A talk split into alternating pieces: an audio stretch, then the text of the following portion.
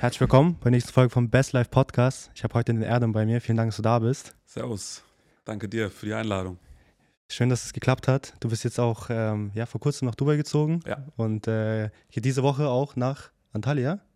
Äh, kurz nach Istanbul. Nach Istanbul? Von Istanbul zu meinem Vater nach Antalya, dann nächste Woche Mittwoch wieder zurück, ja. Genau, das hat ja einen, einen speziellen Grund, ne? Also wie gesagt, du hast jetzt den Umzug nach Dubai, deine Wohnung ist gerade ein bisschen vollgepackt mit irgendwelchen Leuten. Kannst du vielleicht dazu ein bisschen was erzählen? Äh, ich wurde förmlich rausgeschmissen von meinen Architekten, die sich um den Umbau kümmern, weil mir tingeln momentan so circa 30 Personen parallel rum ähm, und bauen halt die komplette Wohnung um. Das ist eine Okay. Penthouse-Bude mit über 600 Quadratmetern, Mhm. relativ groß, dementsprechend auch sehr, sehr umfangreich von den Umbauarbeiten her. Und deswegen ähm, haben die mir jetzt einfach empfohlen, mal ein bisschen abzuhauen. Und ganz ehrlich, das kommt mir auch voll gelegen, weil es sieht zu Hause aus. Mhm. Das will es dir eigentlich nicht geben. Und für mich ist das jetzt ganz cool zu wissen, dass ich einfach sieben Tage weg bin, zurückkomme und dann zumindest laut ihren Aussagen alles fertig sein soll. Und ja, Mann, ähm, und dann, wie es aussehen wird, werde ich natürlich auf meinem Instagram-Account jedem zeigen. Ich weiß schon in etwa, in welche Richtung das gehen wird. Ich glaube, das wird so mit Abstand einfach die geilste Wohnung, die ich, die ich bisher bewohnt habe. Mhm. Und zu der Neueröffnung, beziehungsweise Eröffnungs-, Einzugsparty, Einweihungsparty, wie auch immer, bist du natürlich herzlich eingeladen. Vielen Dank, mein Lieber. Aber wie ist es, wie ist es ähm, dazu gekommen? Du hast jetzt auch einen In In Innenarchitekten dir dazu geholt, Ja. weil die Wohnung sah davor anders aus oder war, was war so der Hauptgrund, dass du gesagt hast, ey, ich möchte alles umbauen? Du, guck mal, es, es gibt verschiedene Gründe. Ich habe in der Vergangenheit, ich weiß nicht, ob du meine Unterkünfte aus der Vergangenheit kennst, ich habe mal in einer relativ geilen Villa in Wuppertal gelebt, später in Okay. einem geilen Penthouse in Berlin und ich habe für mich entschieden und erkannt, dass ich mich zu Hause, weil es der Rückzugsort von mir ist, einfach wohlfühlen muss. Und die Bude, die ich jetzt gerade bewohne, ist vom Layout her einfach ein Traum. Mhm. Wirklich ein Traum der Träume so. Ähm, aber in, die Innenarchitektur entsprach nicht dem, wo ich mich drin gesehen habe. Mhm. Und für mich ist das ein Invest in mich, gar Mhm. nicht erst in das Objekt, sondern ich weiß, dass ich in einem Ort, wo ich viel Zeit verbringe, mich wohlfühlen muss, um auch richtig geile Gedanken, große Gedanken, schöne Gedanken entwickeln kann. Und genau aus dem Grund habe ich mir dann am Ende des Tages gedacht, hey, ich werde alles umbauen, auch die Gästezimmer, weil ich am Ende des Tages auch Bock drauf habe. Gäste einzuladen. Also sei es jetzt meine Familie, Freunde, Bekannte, aber auch hier und da vielleicht sogar mal ein paar Leute aus meiner Community, die in einer Mastermind teilnehmen können, Mhm. sollen dann künftig bei mir schlafen und sich dann auch entsprechend wohlfühlen. Deswegen habe ich mir gedacht, komm, ja, einmal richtig und dann äh, hat, kann ich ja auf lange Sicht einfach äh, entspannt sein und äh, muss dann nicht mehr mich allzu viel um irgendwelche Designaufgaben oder sonst was kümmern. Ja. Mhm. War das aber jetzt, wie du schon sagst, ein Investment nur in dich oder war es auch ein geschäftliches Investment? Hast du die Wohnung jetzt in dem Fall gekauft, dass du sagst, okay, durch die Renovierung machst du mit auch in irgendeiner Form einen Profit oder war es jetzt wirklich so eine, so ein bisschen so eine, ja, so eine Ausgabe, die du jetzt halt mitgenommen hast, aber wirklich halt nur für deinen, sag ich mal, Seelenfrieden ja auch irgendwo? Nur für meinen Seelenfrieden, um Okay. ehrlich zu sein. Also man kann sich darüber streiten, ob es Sinn ergibt, in eine Wohnung, die man nur Ja. mietet, ähm, so viel Geld reinzupacken. Ich persönlich bin aber der Meinung, dass es sich trotzdem lohnt. Mhm. Am Ende ist es meine Unterkunft und wahrscheinlich auch meine Unterkunft für die kommenden Jahre. Und dementsprechend ist es für mich gar keine Frage gewesen oder kein, kein Thema gewesen, darüber nachzudenken, ob ich es tue oder nicht. Mhm. Denn ähm, ich will die Flexibilität ganz bewusst haben. Ich habe in meinem Leben bisher nur ein einziges, obwohl zwei, einmal eine Wohnung, später dann auch die Villa selbst gekauft und dann bewohnt. Aus meiner Sicht ist das so das Dümmste, was man eigentlich machen kann. Mhm. Ich liebe diese und äh, auch einfach, ich sag jetzt mal, den Freiraum, den ich mir durch eine Miete selber schaffe. Mhm. Also es kann ja sein, dass sich irgendwas in meinem Leben verändert, vielleicht irgendwann mal eine Familie gegründet wird, Genau. dies, das, bla bla bla. Und ich dann halt irgendwann nochmal in andere Räumlichkeiten und nicht auf 330 Meter Höhe leben möchte. Ähm, dementsprechend ist die Flexibilität geil. Guck mal, das wissen die Leute, die mir länger folgen, auch. Ich habe über ein, also um genau zu sein, 61 Wohnungen, die ich vermiete, zwei Gewerbeeinheiten, knapp 40 Garagen. Ähm, sowas kaufe ich, Mhm. weil ich das halt als, ich sag jetzt mal, Setzling für ein, nennen wir es Gewinnbaum Ja, ja. ähm, in Betracht zieht. Das ist, bringt mir jeden Monat Cash. Ähm, aber so eine eigengenutzte Immobilie habe ich früh für mich entschieden, ist nicht das, was ich persönlich als sinnvoll erachte. Ich habe zum Beispiel in der Wohnung äh, oder in dem Haus auch äh, zuletzt, als ich gelebt habe, ähm, immer mal wieder irgendwas gehabt, was gemacht werden musste. Das Mhm. heißt also, die Kosten, aber auch gleichzeitig die Kopfschmerzen, die, die damit einhergehen, waren so Dinge, die ich mir einfach selber nicht mehr antun wollte. Ich würde es nicht komplett ausschließen, nie wieder eine Wohnung, Haus, Penthouse, wie auch immer, zu kaufen und dann später selbst drin zu leben. Aber Stand jetzt, ich bin Single, ich bin ledig, Mhm. ich äh, liebe es zu reisen, ich liebe es flexibel zu sein. Ich weiß nicht, wo meine Reise hinführt im Mhm. Endeffekt. Ähm, liebe ich es einfach, diese Flexibilität zu genießen und deswegen ähm, war es eine auf jeden Fall geile Entscheidung, das Objekt jetzt abzugraden Mhm. mit dem Wissen, dass ich trotzdem die Flexibilität habe und äh, immer wieder, wenn ich möchte, halt auswandern bzw. ausziehen, je nachdem, was machen kann, ja. Triffst du dann aber auch schnelle Entscheidungen? Also jetzt, wenn du einerseits natürlich flexibel sein möchtest, bist du ja so ein, so ein Typ, wo er sagt, okay, du triffst einfach schnell eine Entscheidung, beziehungsweise dann auch auf den Punkt, ähm, jetzt Dubai. War das eine schnelle Entscheidung für dich? Mm, Ich treffe generell nach einer Sieben-Sekunden-Regel meine Okay. Entscheidung. Dubai natürlich nicht. Okay. Ähm, Dubai hatte jetzt drei Jahre Vorbereitungsphase in Anspruch genommen. Warum? Weil ich in Deutschland zu seiner Zeit halt verschiedene Unternehmen gegründet habe und diese Unternehmensanteile mir mit Blick auf mein Vorhaben, dann Deutschland zu verlassen, auch nochmal äh, bezüglich der Wegzugsbesteuerung im Weg standen. Mhm. Heißt also, ich war mehr oder minder erstmal interessiert daran, natürlich die Geschäfte, aus denen ich mich dann auch als Geschäftsführer zurückgezogen habe und nur noch eine Gesellschafterrolle eingenommen habe, Okay. zunächst erstmal vernünftig abwickeln zu können Ja. oder abzuwickeln. Und diese Verhandlungen in diesen Größenordnungen sind dann natürlich auch Verhandlungen, die nicht mal eben von jetzt auf gleich äh, vollendet werden. Also ich habe gefühlt schon drei Jahre den Wunsch gehabt, das Land zu verlassen Mhm. und auszuwandern, aber der Prozess, der hinterher zum Ergebnis, sprich der Auswanderung geführt hat, zog sich tatsächlich schon fast über drei Jahre. Ich kriege das jetzt immer mehr mit. Also es ist ja aktuell auch, so, wie, wie man schon sagt, dieser Dubai-Trend, dass viele einfach oder vor allem viele aus Deutschland raus möchten. Und ich kriege das auch immer mehr auch hier von vielen, ich sag mal auch Influencer-Leute, die auch über Social Media viel ähm, Community natürlich auch haben. Dieser Punkt, ähm, dass wirklich auch Familienunternehmen seit 200, 300 Jahren, Familienunternehmen Deutschland irgendwas aufgebaut haben, die ziehen ab. Die ziehen alle nach Dubai oder halt irgendwo anders hin und ähm, möchten halt so schnell wie möglich raus. Und das ist ja wirklich so ein, was man auch sagt, ich würde denke mal auch ein gutes Geschäftsmodell, wenn man da jetzt eben auch die Leute unterstützt. Eben vor allem jetzt in dem Punkt, wie kommt man da jetzt eigentlich aus Deutschland raus? Weil es ist, wie du schon selber, wie du selber die Erfahrung gemacht hast, relativ schwer, das Ganze ja zu umgehen. Ähm, ist es bei dir jetzt auch so gewesen, dass du jetzt sagst, okay, ähm, ist es jetzt alles durch? Ist es jetzt, also hat alles geklappt oder bist du jetzt noch irgendwie im Prozess mit drin? Oder kannst du vielleicht auch so kurz und knapp mal ähm, erklären, was so, auf was so vielleicht die meisten Leute auch achten müssen, wenn die eben so einen Prozess durchführen? Weil viele, hab- kriegt man von vielen halt mit, die dann zum Beispiel auch hier in Dubai erzählen, ja, mach einfach so ungefähr, ne, mach einfach eine Freezone auf und zieh einfach um, das passiert ja nichts und so weiter. Und nach zwei, drei Jahren kommt halt dann das Finanzamt dahinter. Ähm, viele achten halt dann einfach nicht drauf und fallen halt sozusagen auf die Schnauze damit. Ja. Ähm, was würdest du dazu sagen? Du, ich bin der Meinung, dass so eine Entscheidung eine große Entscheidung ist- und deshalb auf jeden Fall eine gute Beratung auch dazugezogen werden sollte. Und eine gute Beratung ist nicht immer eine gute Beratung. Du kannst dir natürlich irgendeinen Steuerberater oder einen Wirtschaftsprüfer, einen Rechtsanwalt und so weiter dazu holen, aber du brauchst jemanden, der halt explizit sich genau mit diesen Themen auseinandersetzt und auch viele Leute schon erfolgreich begleitet hat. Mhm. Ähm, für mich ist die Beratung eine essentielle Sache gewesen in diesem Zusammenhang. Ja. Hätte ich mich nicht gut beraten lassen und auch selbst belesen, dann hätte ich mich bei dem Vorhaben wahrscheinlich nicht so wohl gefühlt, wie ich es jetzt tue. Äh, soll heißen, man muss auf so viele Dinge achten, insbesondere dann, wenn du halt Gesellschaften und Kapitalgesellschaften, Immobilien, aber auch andere Dinge in Deutschland als Assets hältst, ähm, ist es sehr, sehr wichtig und notwendig, sich im Vorfeld erstmal über die aktuelle Ist-Situation einen Überblick zu verschaffen und dann zu überlegen, welche möglichen Red Flags gibt es eigentlich. Mhm.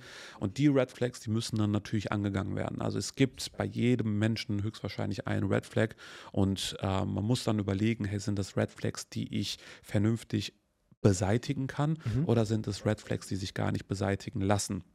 Und das kann man halt, wenn man selbst nicht tief genug in dieser Materie drin ist, meiner Meinung nach als Unwissender ähm, selbst übernehmen. Mhm. Und ich kann für mich nur sagen, dass es ein langer Prozess war, deswegen drei Jahre. Mhm. Ich hätte zum Beispiel, wenn ich jetzt noch meine Gesellschaftsanteile an den ganzen Companies gehalten hätte, deutlich höhere Auswanderungsbarrieren in Kauf nehmen müssen, Okay. als äh, wie es jetzt der Fall war. Ich habe die letzten Jahre halt intensiv daran gearbeitet, weil ich einfach auch wusste, das ist nicht mehr das Land, wo ich mich Ja. wohlfühle, wo ich lange bleiben möchte.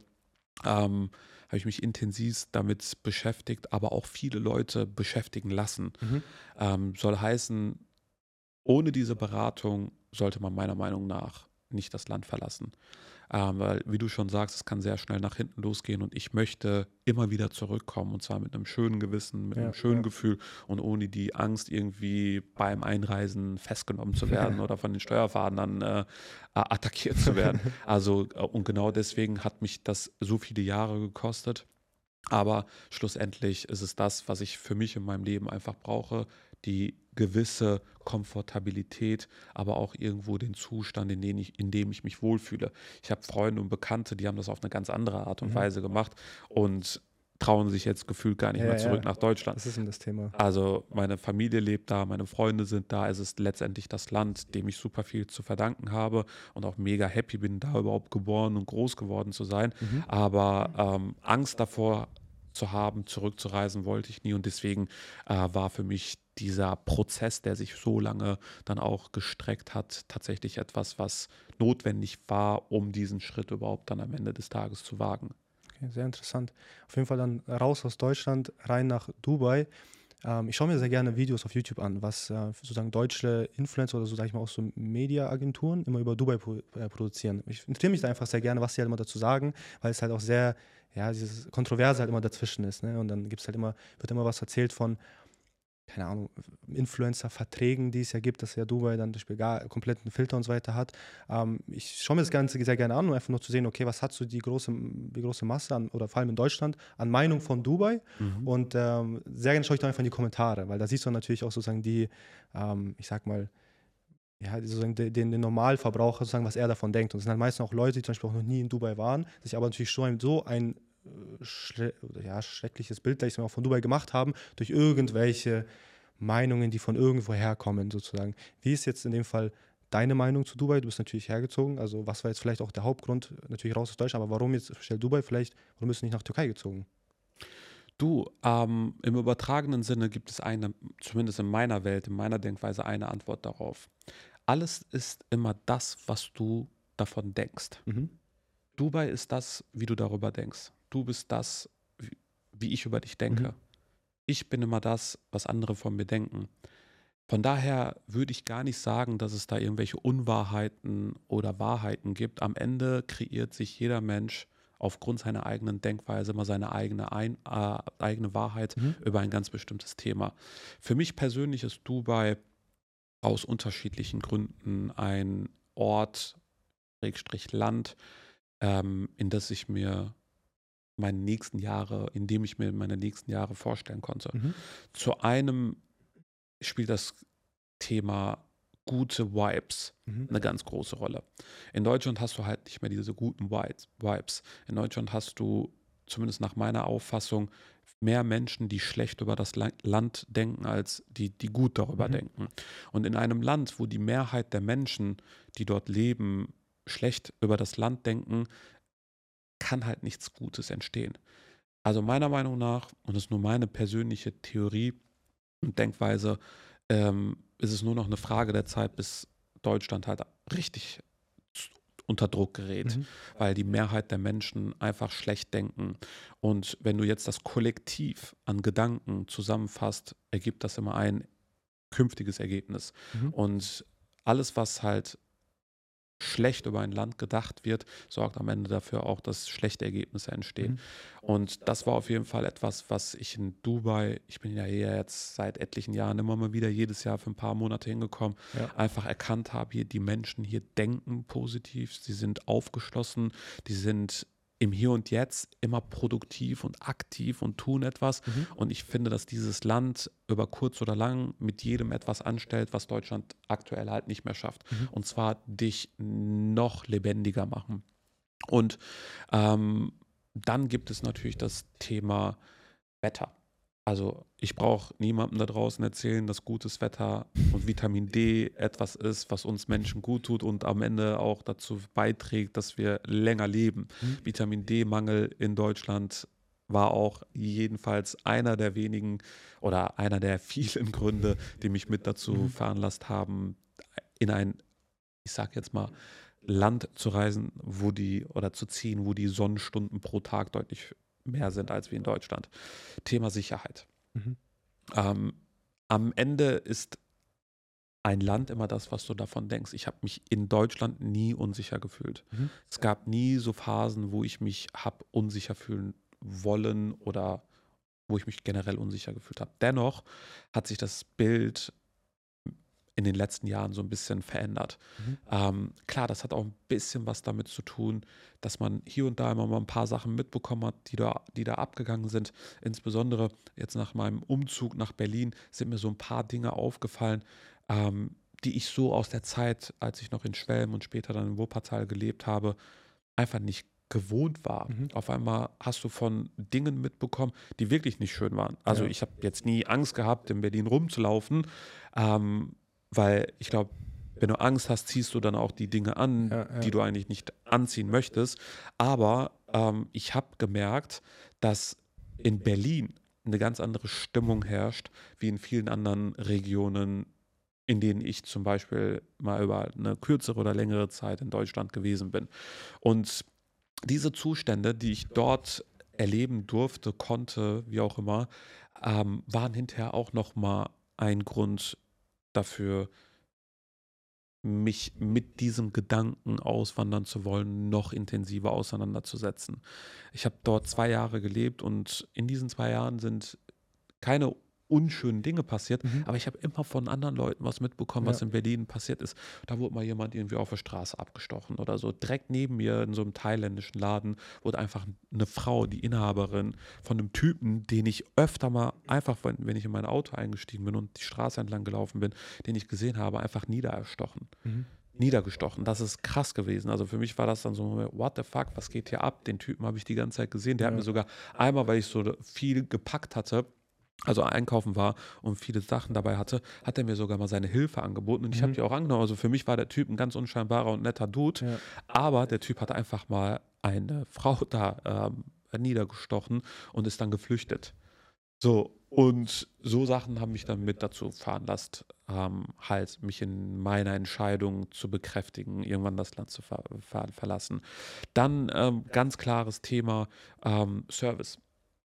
Service. Also ich bin jetzt nicht so der Typ, der jetzt unbedingt immer geilen Service Mhm. benötigt, aber wenn ich es mir aussuchen darf, mehr Service oder weniger Service, entscheide ich mich freiwillig für mehr Service. Ja. Ganz klar. Und ich kenne kein Land und ich bin wirklich sehr viel in den letzten Jahren rumgekommen, wo das Service-Level so hoch ist wie hier. Mhm.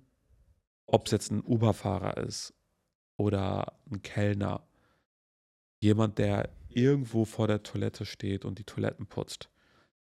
Die sind alle mega serviceorientiert, super freundlich, super nett.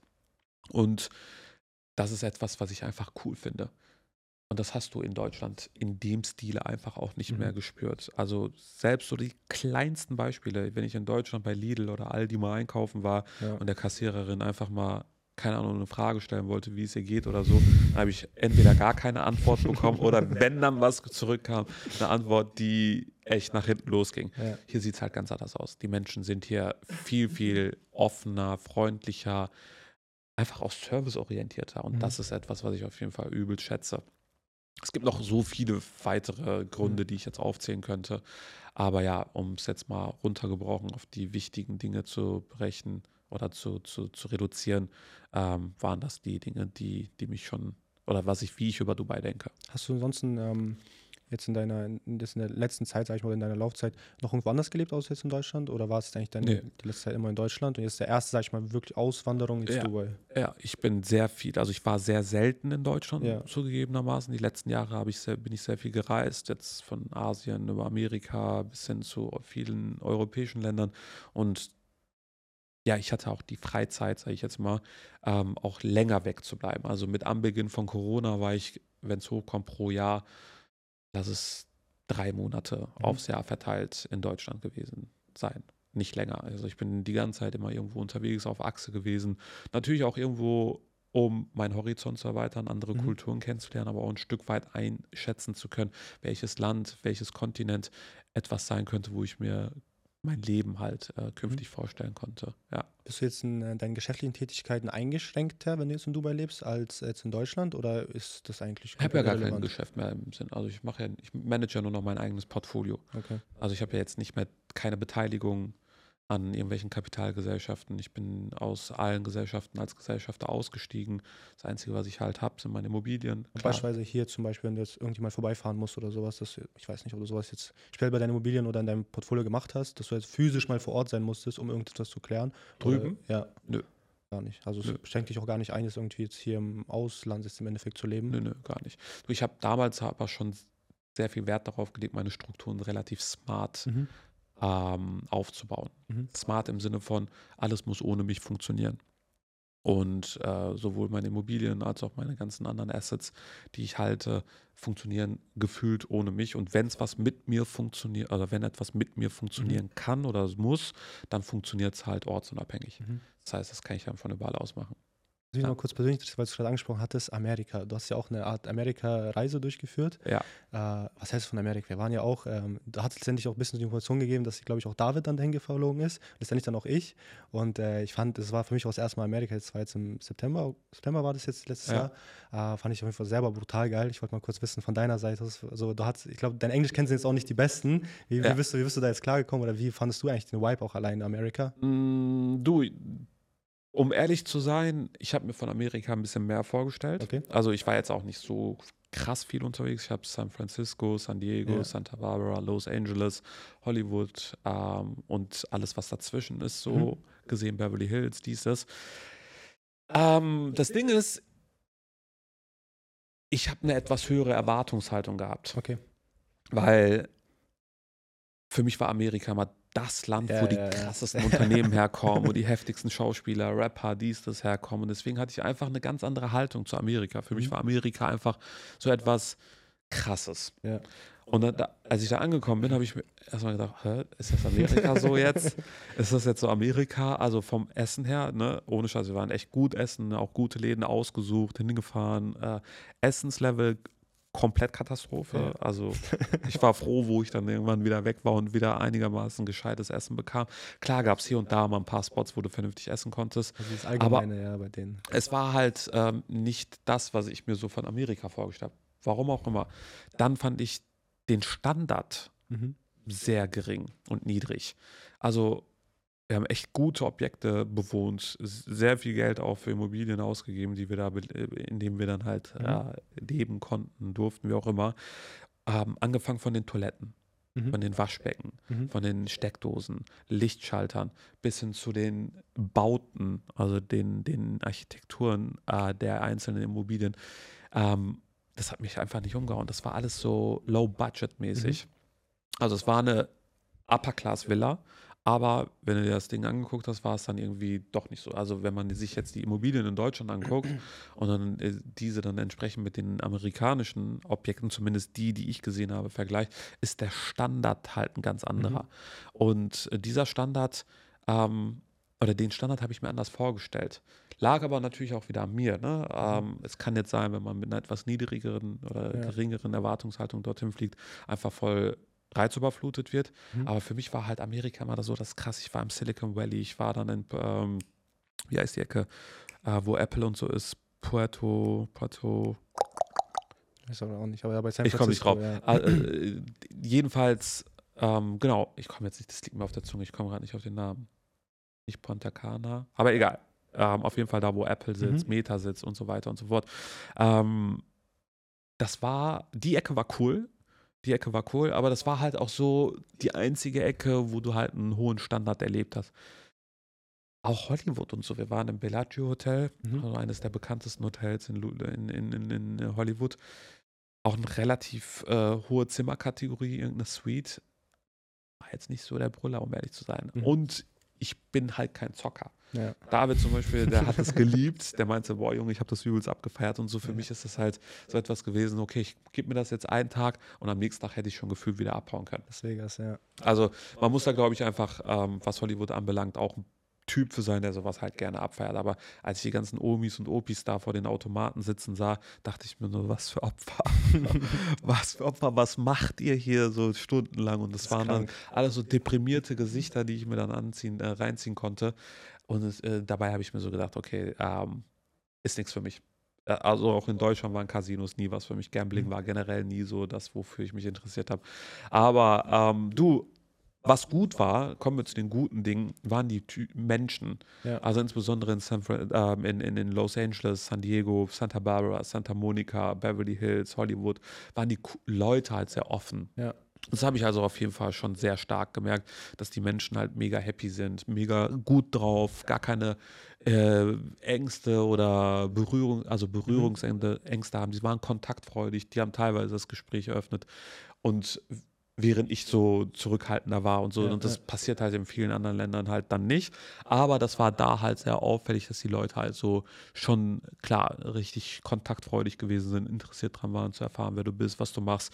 Und wenn man dann in die Gespräche dann übergegangen ist, dann haben die Leute halt, wenn man so sich ein bisschen ausgetauscht hat, das, was man tut, wenn es etwas ist, was zum Beispiel irgendwie auf Erfolg abzielt oder Mhm. so, übelst krass abgefeiert haben. Was wir halt in Deutschland leider Gottes auch nicht mehr Ja. so äh, häufig sehen. Also die Neidkultur, ähm, die ist dort in Amerika halt mal eine ganz andere, wie äh, wenn wir jetzt einfach mal nach Deutschland Ja, rüberblicken. Ja. Ich fand ich beschäftige mich halt sehr intensiv mit Amerika. Also Ahnung, ich habe diesen amerikanischen Vibe, die Kleidung, Fashion, was sie halt haben, Musiker, wie du schon gesagt hast und so weiter. Ich beschäftige mich halt sehr viel damit. Und ähm, ich bin Beispiel jetzt auch jetzt, also ich wusste, wie es ungefähr aussieht, weil ich denke, Amerika ist halt so, man wächst so auf, wie du sagst, Amerika ist krass, man wächst damit auf, weil man das halt vor 20 Jahren, weil wirklich Mhm. krass war. So, das ist halt, sich das halt in den letzten Jahren so ein bisschen äh, zurückgeschraubt, auch meistens halt von der politischen Situation halt her. Und ähm, ich hatte eben, zum Beispiel bei mir persönlich war es so, ich bin da gar nicht mit hohen Erwartungen rein. So, und deswegen war ich, wo ich auch nicht so, wie du schon sagst, so negativ, sag ich mal, überrascht. So, weil ich kann, ich wusste ganz genau, dieses, wenn du jetzt nach Beverly, äh, Beverly Hills oder so feierst, es sieht krass aus, aber das ist halt nur so 3% von, von Los Angeles. Also da gibt es noch Ja. ganz andere Ortschaften wie Compton oder so, wo mir sogar mein Bruder teilweise sagte, fahr da gar nicht erst rein. So, das willst du Ja. gar nicht sehen. So Ja. Downtown zum Beispiel, Ja, einige, einige. Ecken in Downtown. Das war schon echt crazy. Aber sowas mal gesehen zu haben, so in Amerika, Safe. empfehle ich jedem auf jeden Fall. Du, ich glaube, ähm, das gehört irgendwo ein Stück weit mit Auf zur jeden Fall. Allgemeinbildung Ja. dazu. Also mal dort gewesen zu sein und mal zu sagen, hey, ich war mal da und habe mir das angeguckt, ist so ein Stück weit nicht Allgemeinbildung, aber es ist etwas, was man meiner Meinung nach mal einfach erlebt haben sollte. Ähm, zurück zu deiner Frage Sprachbarriere. Ich war verwundert. Also klar, mein Englisch ist jetzt nicht, ich spreche nicht fließend. Ich Mhm. arbeite dran, das fließend äh, zu, drauf zu haben. Ähm, aber ich bin super gut zurechtgekommen, muss ich Okay. sagen. Ähm, also ich hatte gar keine Probleme irgendwie auch nur irgendetwas, was ich ausdrücken wollte, nicht ausgedrückt, also nicht, Okay. nicht ausdrücken konnte, ja. Oh ja, das ist toll. Aber es ist aber auch hier so in Dubai auch relativ easy. Ich muss mal sogar sagen, mein, äh, mein Schulenglisch ist ein bisschen schlechter geworden, weil du halt anfängst, so ein bisschen dieses lockere Englisch zu reden, halt vor allem auch hier in Dubai. Ähm, das habe ich in Amerika dann wieder ein bisschen gemerkt, dass sie natürlich wieder ein bisschen anderes Englisch sprechen, aber trotzdem ist, man kommt eigentlich mit Englisch immer durch. Ja, Also das Englisch ist immer so, so eine Voll. Sprache, kommt man Voll. easy durch. Ja. Okay, kommen wir zum Thema ähm, ja, Business. Jetzt Ja. ein bisschen weg vom persönlichen Leben, der Reiseerlebnisse. Worum es äh, bei uns ja meistens mal geht, ist Business, Businessmodelle, Geschäft, äh, wie man eben geschäftlich wird. Vielleicht da erstmal so ein bisschen von, vom Start aus. Wann bist du unternehmerisch äh, tätig geworden und Ja. wie hast du so deine ersten Anfänge eigentlich gemacht? Äh, angefangen hatte alles bei mir relativ früh mit 16, 17. Ähm, also gut 20, 21 Jahre liegt das jetzt zurück. Heute bin ich 38.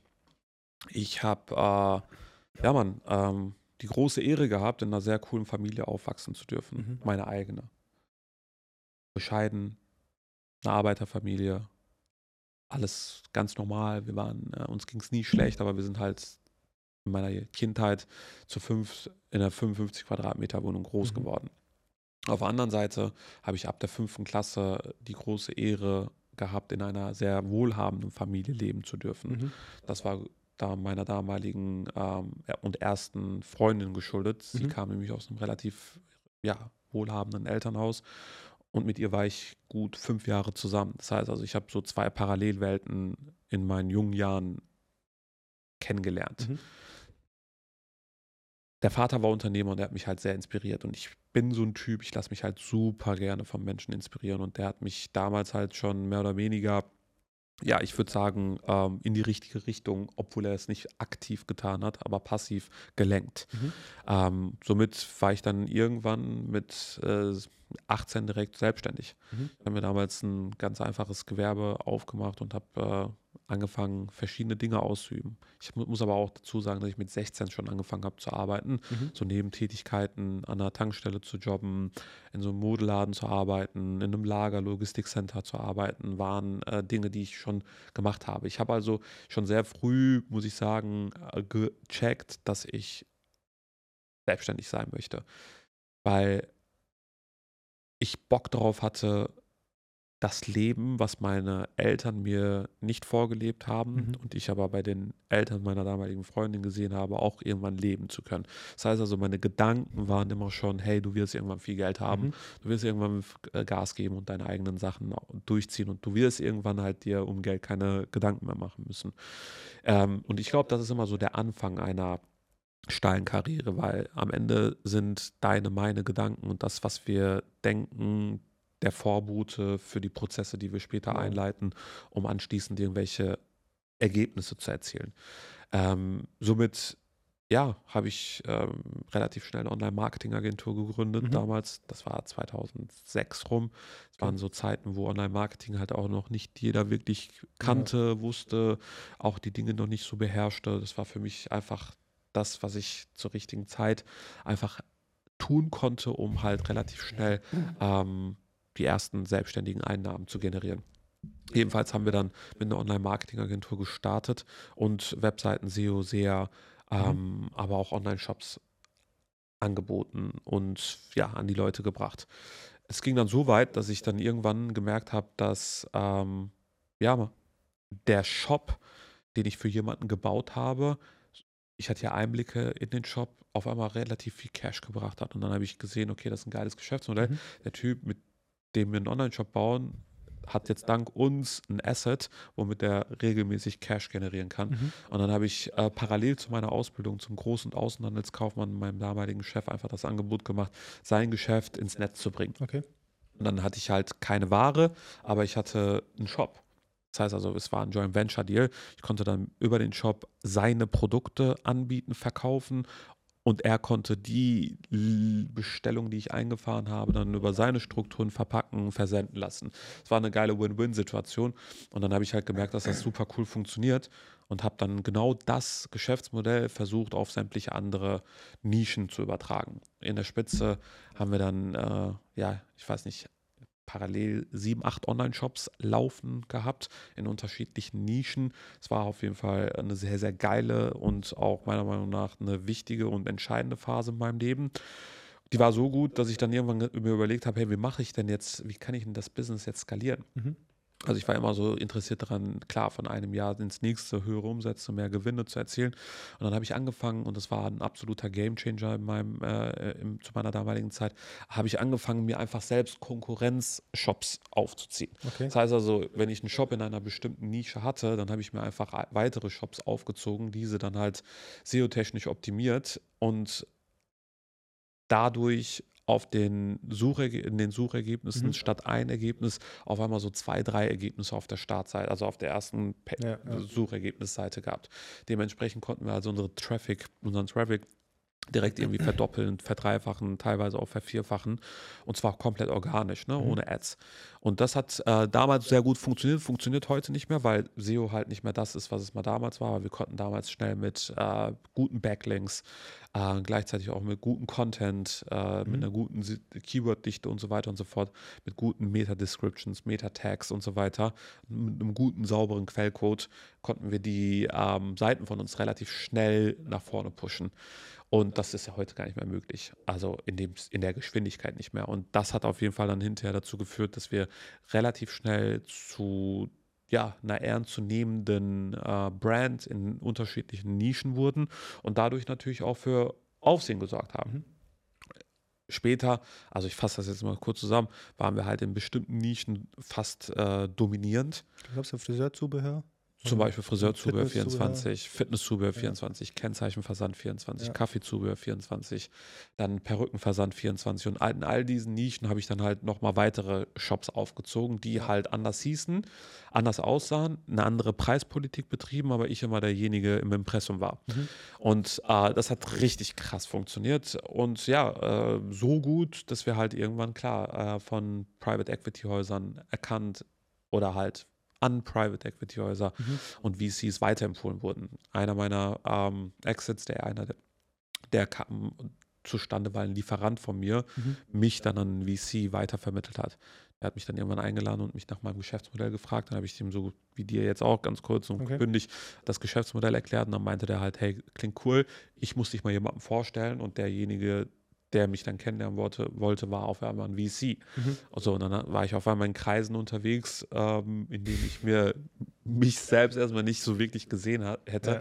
Aber ja, äh, so öffnete dann die eine Tür die nächste. Und ähm, später bin ich dann irgendwann in den Digitalbeirat von Dr. Kurt Wolf, also von Alpecin reingerutscht Mhm. oder eingeladen worden. Dann war ich da und als Digital, also als Be- Beiratsmitglied des Digitalausschusses. Also ähm, viele Dinge, die ich getan habe, haben die nächsten Dinge überhaupt ermöglicht. Okay. Und ich war immer so ein neugieriger Typ. Ich war immer einer, der Trends erkennen konnte. Kann ich auch heute, würde ich behaupten. Mhm. Und ich habe immer aufgrund von Trends ähm, tatsächlich in der Vergangenheit, aber auch heute immer viel Cash machen können. Und ja, ganz kurz zusammengefasst, ist das so die Reise, die ich zurückgelegt habe, um heute hier zu stehen und nichts mehr machen zu müssen, in Anführungsstrichen, ja. Also die ersten Steps waren jetzt nicht dann sozusagen Online-Marketing, das war so dein erstes ähm, Ja. ja, Projekt, was du endlich gestartet hast. Hattest du da eigentlich auch so Schwierigkeiten? Ähm, hatte, war, das, war das so ein Auf und Ab oder war das halt wirklich, wo du sagen kannst, ey, das war jetzt so zur richtigen Zeit, am richtigen Ort und es ging halt einfach durch die Decke? So? Nee, nee, nee. Also es ging schon immer in eine Richtung, Mhm. aber äh, Auf und Abs hat es immer gegeben. Ja klar. Hattest du mal so, hattest du mal so, einen- so, eine, richtigen, so eine richtige Down-Phase, so in, in, vor allem in der Zeit jetzt, so die Anfangszeit, wo du sagst, okay, Ja. du weißt nicht, ob du überhaupt unternehmerisch noch weitermachen möchtest oder du gehst gleich an die Kasse oder sowas. Hattest du solche Phasen? Boah, ich muss zugeben, es gab zwei, drei Momente in meinem Leben, wo ich auf jeden Fall äh, kurz davor war, das Handtuch zu heben, um meinen Kopf in den Sand zu stecken. Mhm. Aber so in mir, tief in mir war immer klar, du ziehst durch, du bist ein Macher. durch, ja. Du ziehst einfach durch. Also ich finde Fehler, die ich begangen habe, falsche Entscheidungen, die ich getätigt habe, falsche Mitarbeiter, die ich eingestellt und beschäftigt habe, falsche Partnerschaften, die ich eingegangen bin, haben am Ende dazu geführt, dass ich das bin, was ich heute sein kann. Mhm. Deswegen behaupte ich auch, dass wir Fehler machen müssen Mhm. und ein Fehler niemals genug sein kann. Denn aus diesen ganzen Fehlern sind ganz viele Lektionen, aus denen ich super viel lernen konnte, entstanden, die mich später im Verlauf meines Lebens geisteskrank stark gemacht haben Mhm. und mich heute halt auch irgendwo zu der Person geformt haben, die ich sein kann. Ähm, wenn alles geradlinig verläuft, Ja. machst du irgendwas falsch. Ja. Ich finde, du musst auf die Fresse bekommen. Weil das sind die Lektionen, aus denen du wächst. Ein Fehler kann nie genug sein. Mhm. Deswegen macht so viele Fehler und das habe ich mir auch immer gesagt, Junge, sehe Fehler als was Cooles, mach so viele Fehler, wie es nur geht, denn nur so lernst du halt zu wachsen und dann auch die richtigen Entscheidungen zu treffen. Von daher, ja, es gab viele Momente, wo ich mich schlecht, teilweise auch am Boden zerstört gesehen habe, aber damals, auch heute, dachte ich immer, du ziehst durch, das gehört dazu. Akzeptiere den Ist-Zustand so, wie er ist. Du Mhm. kannst jetzt eh nichts dran ändern. Das Einzige, was du jetzt machen kannst, daraus lernen, wachsen und weiter Vollgas geben. Und deswegen, ähm, ja, es gab viele Momente in meinem Leben, die nicht einfach waren, aber ich bin unendlich dankbar dafür, dass es diese Momente gegeben hat, denn ohne diese Momente wäre ich halt nicht so abgehärtet, wie ich es Mhm. heute bin. Sehr stark. War sehr, sehr geil. Ähm, sagen wir mal, der Punkt, ich glaube, es war so 2016 rum, hast du äh, angefangen, deine Personal Brand aufzubauen. War das dann so ein bisschen so, wo du gesagt hast, okay, Online-Marketing ähm, wird jetzt so ein bisschen äh, beendet, so, da stellst du ein bisschen auf die Seite, wo du dann sagst, okay, jetzt möchte ich eher so auf Personal, also also auf Reichweite gehen. Das Ja. war so 2016 rum ungefähr. Eher 2016, 2017 Genau. und 2018 ging es dann richtig los. Hast du dann Du, dein ähm, Businessmodell auch sozusagen geändert? Bitte? Hast du dann sozusagen auch die Branche geändert, weil davor Online-Marketing vor Nee, allem nee, ein ich war immer in der Branche noch tätig. Also äh, Okay. im E-Commerce war ich bis 2020 selber aktiv noch drin. Ja. Ab 2020 dann nicht mehr. Ähm, aber ich habe irgendwann erkannt, und das dank einer meiner Gesellschafter, sprich Investoren, dass Reichweite, Sichtbarkeit halt sehr was, was krass Wertvolles ist. Mhm. Ähm, das habe ich spät erkannt, aber nachdem ich es erkannt habe, habe ich natürlich auch Interesse daran entwickelt, mir eine eigene Personal Brand aufzubauen Mhm. ohne jetzt best- ein bestimmtes Ziel zu verfolgen. Mir war klar, ich habe jede Menge zu zeigen, zu erzählen, Mhm. ähm, weil wenn dich Leute aus dem privaten Umfeld immer nach irgendwelchen Dingen fragen, dann kannst du davon auch eine Antwort haben wollen oder dich um Rat bitten, dann kannst du davon ausgehen, dass es da draußen auch andere Leute gibt, Ja. die Bock drauf hätten. Jedenfalls habe ich dann äh, sehr schnell angefangen, einfach Ausschnitte aus meinem Leben zu teilen Mhm. mal mehr, mal weniger.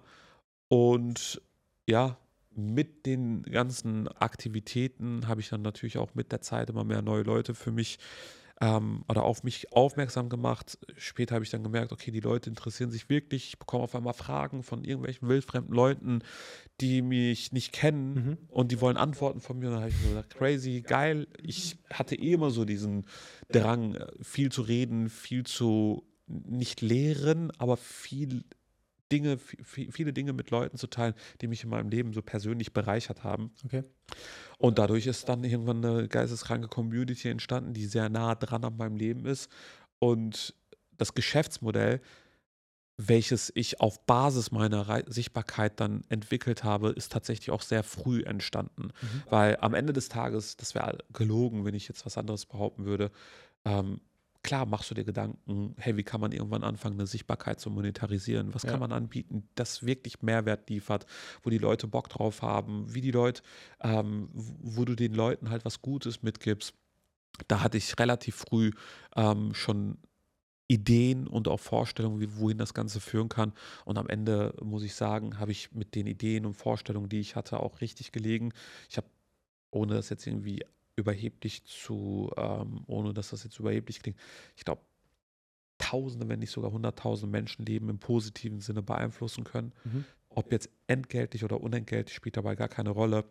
Aber ich sehe das ja an den Feedbacks, Nachrichten, Ja. Leuten, die mich auf der Straße erkennen, ansprechen, ähm, in denen es immer wieder heißt, Adam, du hast mein Leben verändert, ich verfolge dich schon fünf Jahre, ich habe Zuschauer, die folgen mir sechs Jahre Mhm. und die haben aufgrund meiner Ausschnitte, die ich aus meinem Leben teile, einfach eine komplett andere Bahn eingeschlagen und haben sich ihr Leben so komplett, also das Leben hat sich verändert, Mhm. die haben es umgeformt, weil ich für sie halt irgendwo eine Art Vorbildsfunktion, Inspirationsquelle bin.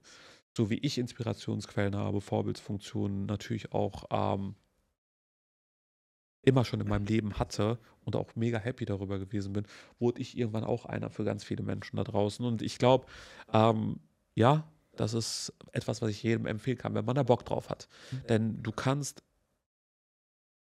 viel Geld verdienen, wenn du schaffst, viele Menschen zu erreichen und deren Leben positiv zu beeinflussen. Mhm. Entweder optimieren oder verschönern.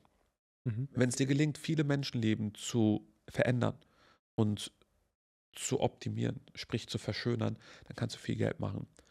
Und umso mehr Menschen, umso mehr Menschen du erreichst, desto mehr Cash kannst, kannst, kannst du Mhm. generieren. Früher hat man immer gedacht, man muss Rapper sein, Sportler sein, irgendein Talent haben, um viel Geld zu haben. Ja. Heute sage ich, das brauchst du alles gar nicht mehr. Aber schau dir die ganzen Formate in Deutschland an, Supertalent Mhm. oder Voice of Germany und Co. Die verkaufen ja Hoffnung, dass man Ruhm erlangt. Ja. Deswegen sind diese ganzen Formate auch so krass besucht und so viele Bewerbungen gehen da ein, weil jeder irgendwie zu Ruhm kommen möchte. Du brauchst aber meiner Meinung nach kein Supertalent, Voice of Germany oder sonst was mehr. Du kannst, wenn du beharrlich bist und einfach eine gewisse Willensstärke mitbringst und interessiert daran bist, anderen Menschen echten, guten Mehrwert zu liefern oder vielleicht sogar ähm, Ausschnitte, private Ausschnitte aus deinem Le Leben gewähren willst, kannst du auch eigenständig dir eine relativ starke, große Sichtbarkeit aufbauen. Mhm. Dafür braucht man heutzutage keine Fernsehformate mehr. Ähm, es gibt so viele Möglichkeiten, angefangen von TikTok, YouTube, LinkedIn, ähm, Threads jetzt seit neuestem, dann aber auch natürlich äh, ähm, Instagram, Mhm. Facebook und so viele andere Plattformen noch, die es die es gibt, die man nutzen kann, um sich seine Sichtbarkeit aufzubauen.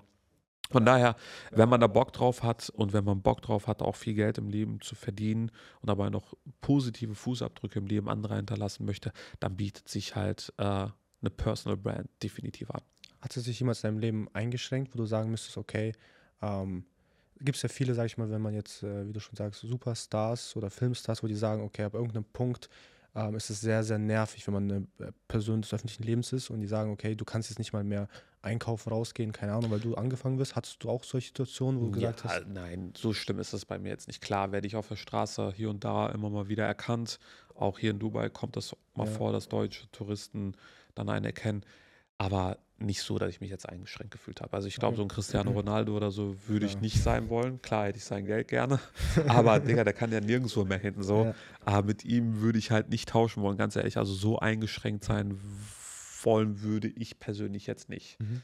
Ähm, so wie es bei mir der Fall ist, finde ich das sogar cool. Okay. Also ich feiere das sogar, wenn irgendwann, wenn ich Leute aus meiner Community antreffe und mal persönlich kennenlernen darf. Mhm. Wenn es jetzt Überhand einnehmen würde und Mhm. jetzt ich nirgendwo mehr hingehen könnte, weiß ich nicht, ob ich das feiern würde. Mhm. Sage ich dir ganz ehrlich, weil irgendwo brauche ich schon meinen Space, meine Privatsphäre. Genau, Wenn ich jetzt irgendwie deswegen. mal mit einem Mädel unterwegs bin oder mit Kollegen unterwegs bin, dann will ich auch einfach mal für mich sein, Mhm. meine private Zeit genießen. Äh, wenn das nicht mehr der Fall wäre, würde ich das nicht so fühlen. Ne? Okay. Was denkst du jetzt, ähm, was ist so die Zukunft von Erdem? Was, äh, was denkst du, was jetzt in der Zukunft für dich vielleicht, also einmal geschäftstechnisch so passieren wird oder was hast du so für größere Ziele, die du jetzt in der nahen Zukunft anstrebst? Und äh, was denkst du, wo deine Reise noch auf jeden Fall hingehen wird? Du, ich beschäftige mich ungern mit meiner Zukunft. Okay. Ich verbringe auch ungern Zeit in meiner geistigen Zukunft. Das würde mal bedeuten, dass ich mit meiner Ist-Situation nicht zufrieden bin und mir Gedanken darüber machen muss, was noch wird. Mhm. Ich habe keine Ziele. Okay. Ich hatte früher genug Ziele, aber mein größtes Ziel war es, irgendwann zielfrei zu sein. Ich bin aktuell zielfrei. Mhm. bin finanziell gut aufgestellt, habe sehr gute Investments in Zukunftstechnologien platziert, mache mir über Geld keine Gedanken mehr. Hm.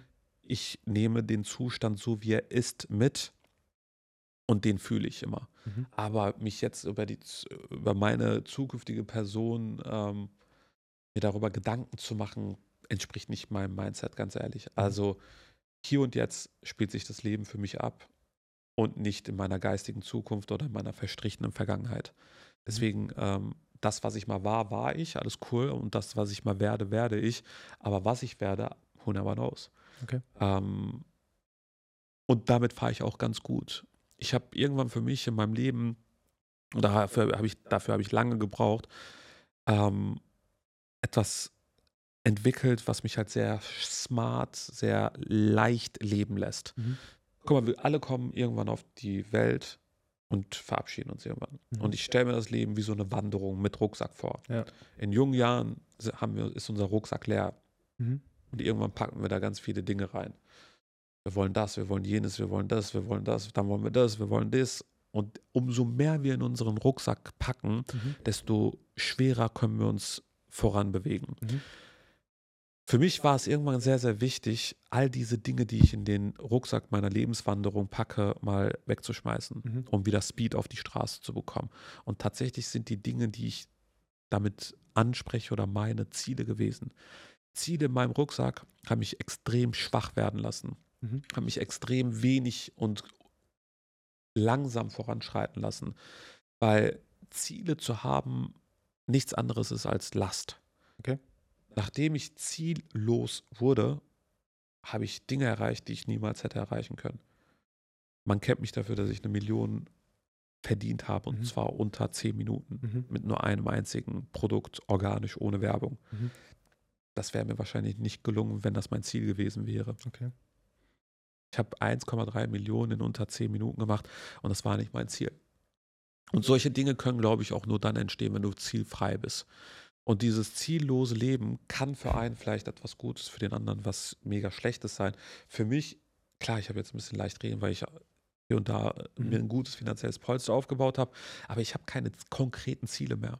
Mhm. Und dieses Gefühl zu besitzen, keine Ziele mehr zu haben, gibt mir unfassbar viel Kraft. Und zwar leichte Kraft. Mhm. Ich muss mich nicht mehr anstrengen, weil ich nichts mehr muss. Wenn ich etwas machen möchte, dann möchte ich es, aber nicht mehr, weil ich es muss. Mhm. Ziele muss man jagen. Will ich nicht mehr. Okay. Deswegen war für mich ganz klar äh, zielfrei. Und damit einhergehend gibt es auch keinen bestimmten Zustand, den ich noch erreichen möchte. Alles kommt, wie es kommen soll. Und ich bin mir sicher, dass das, was kommt, richtig geil ist.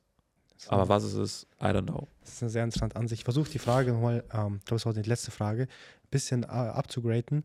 Ähm, jetzt stell nicht vielleicht auf Zielen, sondern mehr dann auf Interessen. Was ist jetzt vielleicht aktuell, weil du ja auch schon gesagt hast, du bist jemand, der Trends vielleicht auch schnell erkennt. Was ist vielleicht das, wo du jetzt ähm, vielleicht einen Trend erkennst oder wo du dich vielleicht auch einfach interessierst, ob es jetzt, sag ich mal, auch so ein bisschen jetzt Bitcoin ist, ne? oder eben auch irgendwas Künstliche Intelligenz, in welche Richtung das Ganze geht. Ja. Wenn ich jetzt zum Beispiel ähm, Jungunternehmer bin und ich denke mir, ey, Erdem, ich will dir ein Projekt vorstellen, ähm, was dich vielleicht interessieren könnte, was wäre es? Du, für mich gibt es in den letzten Jahren tatsächlich nur zwei Themen, mit denen ich mich sehr intensiv befasse. Bitcoin seit 2016. Mhm. Also es vergeht kein Tag seit 2016, wo ich nicht mindestens eine Stunde, maximal drei Stunden in Bitcoin investiere. Mhm. Also Bitcoin-Wissen. Ja. Und nicht nur Bitcoin, sondern auch alles drumherum. Mhm. Also sprich die österreichische Ökonomie, Energiethemen, aber auch Geldthemen, aber auch viele andere Themen, das Mining oder auch alles, was so mit Bitcoin sich ermöglicht oder ergibt oder ergeben hat, waren so Dinge, wo ich mich sehr stark für begeistern konnte. Mhm. Ähm, KI tatsächlich auch, aber auch alles, was so mit Investments und Zukunftstechnologien zu tun hat. Okay. Also man könnte meinen, ich bin so ein kleiner Zukunftsforscher. Mhm. Obwohl ich ungerne Zeit in der Zukunft geistig verbringe, Ja. verbringe ich dennoch sehr viel Zeit mit Dingen, mit Technologien, die in der Zukunft wahrscheinlich eine tragende Rolle Mhm. übernehmen werden. Ähm, KI, Bitcoin, klar. Ähm, dann aber auch Trends, ähm, in, in generell Trends, äh, unternehmerische Trends, Produkttrends äh, sind so Sachen, wo ich mich mit befasse und in, intensiv auseinandersetze. Und darüber hinaus gibt es nicht mehr wirklich viel, um ehrlich zu sein, wo ich jetzt äh, richtig viel Zeit reinstecke. Bitcoin, würde ich sagen, ist so ganz weit vorne Mhm. seit 2016 nirgendwo anders fließt mehr Zeit und Energie rein als wie dahin. Liegt aber auch ein Stück weit daran, dass ich da sehr viel Geld drin habe Mhm. und dementsprechend auch ähm, interessiert dran bin, in einem Asset, wo meine größte Allokation drin ist, äh, zu erfahren, was sich da so abspielt. Mhm. Ähm, aber KI, Riesenthema gerade. Also ich nutze es regelmäßig äh, und gebe da auch KI-Masterclasses und versuche dahingehend auch mein Wissen auf andere zu übertragen. Mhm. Ähm, zwei sehr spannende Bereiche, die wahrscheinlich auch in den nächsten Jahren noch Bereiche sein werden, wo, wo ich mich intensiv mit auseinandersetzen werde, weil ich da halt in den Sektoren halt, wie gesagt, Geld drin habe und glaube, dass sich basierend darauf, also auf KI und Bitcoin, in den nächsten Jahren super, super viel ergeben wird. Und Chancen damit einhergehen. Ne? Mhm. Also ich glaube, dank Bitcoin pro- profitieren wir alle von der Chancengleichheit. Jeder hat Zugang zu diesem Netzwerk. Die einen erkennen es, die anderen verabscheuen es. Ich gehöre auf jeden Fall zu denjenigen, die es erkannt und dann auch sofort genutzt haben. Äh, und ja, das vielleicht dazu als Antwort. Vielen Dank, Erdem. Vielen Dank für deine Zeit. Ähm, die Stunde ist schon rum. Ach, Geht auf krass. jeden Fall schnell. Und ähm, ich hoffe, das machen wir nochmal ein zweites Mal und gehen nochmal ein bisschen spezieller auf das Thema äh, Investments, Bitcoin und künstliche, äh, künstliche Intelligenz ein.